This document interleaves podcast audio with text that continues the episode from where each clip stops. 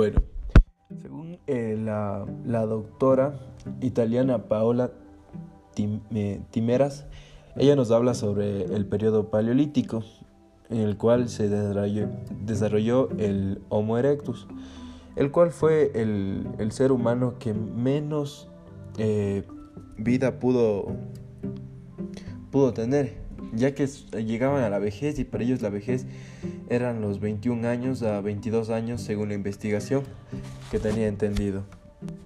Entonces, ¿a qué se debía esto? Es a que existían grandes riesgos, ellos corrían bastantes riesgos, los cuales eran a veces inundaciones, fríos, eh, glaciares y aparte de eso habían animales sumamente bruscos, o sea, no tenían la protección de una casa, de un hogar para estar ellos a salvo, ¿no?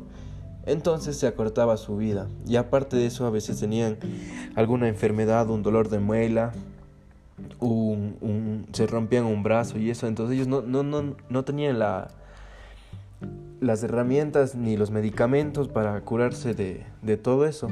Entonces ese era el mayor problema para que ellos puedan vivir un poco más, ya que el ser humano mientras más va envejeciendo, pierde sus habilidades motrices.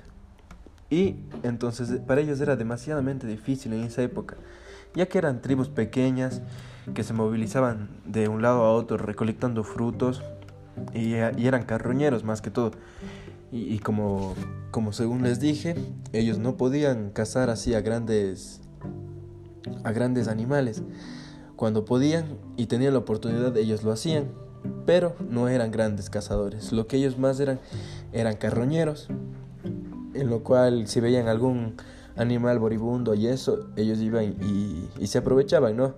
Y aprovechaban igual sus huesos, ya afilaban las piedras y sus vestimentas, obviamente con las pieles de los animales que restaban. Entonces para ellos fue una época muy dura eh, que hace 200 mil años eh, pudo suceder esto, ¿no? Y tener en cuenta que hoy en día eh, el límite de mortalidad que, que tenemos es hasta los 80, 70 años, o sea, dependiendo igual cómo nos cuidemos, cómo será, ya que ahora tenemos más comodidades, se nos hace mucho más fácil la vida al momento actual ya que no tenemos que estar como ellos hace dos mil años, dos mil años antes, porque ellos no tenían, como les dije, una casa, no tenían un refugio, ¿no? Pero ahora tenemos cómo protegernos del frío, como eh, si es que tenemos un calor intenso, podemos igual eh, ambientar el, la temperatura y todo eso.